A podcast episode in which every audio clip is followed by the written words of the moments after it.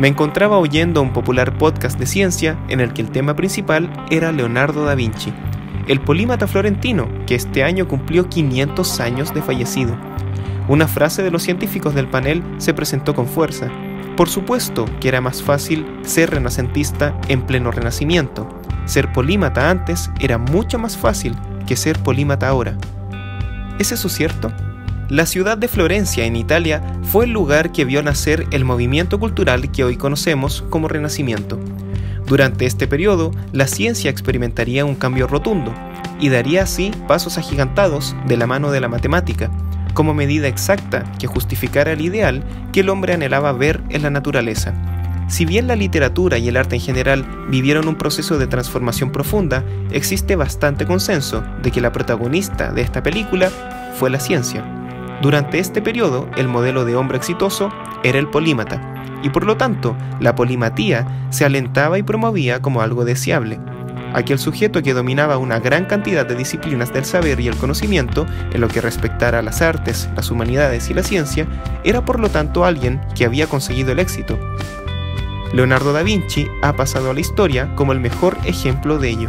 Si bien la mayoría de las personas lo recordará por pintar la Mona Lisa y la Última Cena, además de su ingeniería bélica, lo cierto es que este hombre fue urbanista, anatomista, arquitecto, paleontólogo, pintor, artista, botánico, científico, escritor, escultor, filósofo, ingeniero, inventor, músico y también poeta, todo al mismo tiempo. Esto resulta tan impresionante que incluso una vez leí que algunas personas afirmaban que Leonardo da Vinci nunca existió, este hombre habría sido inventado por unos malvados historiadores para poder ordenar los inventos de la historia de la humanidad en una sola persona y montar un relato más sencillo para contar. Esto no tiene ningún sentido y no existe evidencia de nada similar, todo lo contrario, pero llama la atención cómo podría incluso ser más fácil creer que todo es mentira en lugar de aceptar que una persona podía dominar tantos conocimientos a la vez. Ahora bien, Leonardo da Vinci podría haber ejercido todas sus profesiones y todos sus oficios hoy en día? Pues no. La sociedad del siglo XXI en la que vivimos es muy diferente a la de tiempos pasados, y hay muchas razones para afirmar aquello. Las vacunas han aumentado nuestra esperanza de vida drásticamente. La medicina combate nuestros dolores y erradica las enfermedades. Los condones nos permiten planificar nuestro grupo familiar y los viajes espaciales nos vuelven conscientes de que, a escala universo al menos, solo somos un grupo de primates que evolucionaron de forma distinta, con capacidad de hacerse algunas preguntas. Pero la diferencia más brutal y la razón de por qué hoy existen cada vez menos polímatas es una sola. La distribución del trabajo. Un panadero no sabe hacer mesas y un carpintero no sabe hacer pan. Sin embargo, el panadero sí posee mesas en su casa y el carpintero sí tiene pan en su mesa cada día. ¿Cómo lo hacen? Cada una de estas personas se dedica a hacer lo que mejor sabe hacer y luego le vende al otro el excedente de su producción.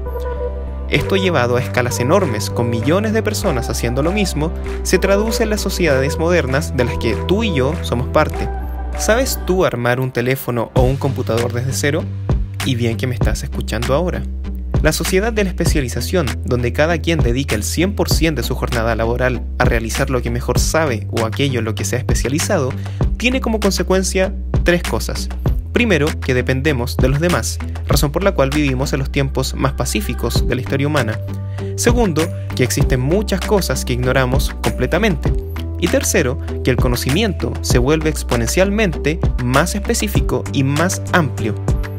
Es así como dos astrónomos que se sientan a conversar pueden estar horas hablando de cosas de las que el otro no sabe absolutamente nada, puesto que uno se dedica a estudiar sistemas solares y el otro agujeros negros.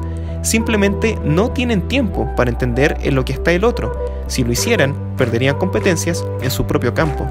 El nivel de conocimiento al que hemos llegado es tal que es un desafío sobrehumano el especializarse en dos disciplinas distintas o incluso en dos subtemas de la misma especialidad, como agujeros negros y sistema solar, por lo que resulta un despropósito si quiere intentarlo. Hay que saber de todo un poco, pero todo de un poco, dice una frase aplicable a los tiempos que corren, y tiene mucha razón. ¿Podría Leonardo da Vinci o cualquier otro polímata antiguo considerarse publicista y físico al mismo tiempo hoy? ¿Qué tipo de publicidad sería la que desarrollaría? ¿Estratégica? ¿Creativa? ¿En qué soporte se especializaría? ¿Cuál sería su fuerte en física? ¿Física tradicional? ¿Física cuántica?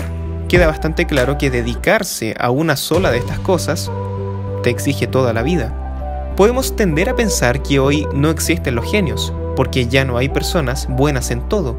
Pero como hemos visto, eso en primer lugar ya no es posible y segundo, no es necesario. Los genios modernos sí existen y están moviendo los límites del entendimiento, aventurándose a anhelos que parecen fantasías, que poco a poco acercan a la realidad. Elon Musk es un ejemplo. ¿Cómo no impresionarse al ver los tres cohetes que propulsaron al Falcon Heavy al espacio volviendo autónomamente a sus plataformas en una sincronía tan ordenada como la mejor danza jamás vista luego de su primer vuelo comercial que instaló un satélite? Los genios están allá afuera, pero no responden al modelo antiguo. Da Vinci era mejor o peor que Musk. Ninguno. Simplemente eran personas distintas, viviendo en tiempos diferentes.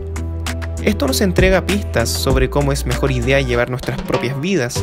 ¿Será necesario que sepas todo lo que puedas de todas las disciplinas que existen en el mundo? Si el tiempo fuera un bien no escaso, pues sí. Pero al no serlo, ¿no será mejor enfocar nuestros esfuerzos en aprender algo de la manera más especializada posible para que mientras tú lo haces, otra persona en otra parte del mundo haga exactamente lo mismo, pero en otra disciplina? Ese parece ser el camino que hoy está llevando a la humanidad al siguiente nivel. Además, esto nos permite a todos tener la opción de ser increíbles. Identificando un área de interés para estudiar y la suficiente insistencia, será cosa de tiempo para lograr lo impensado.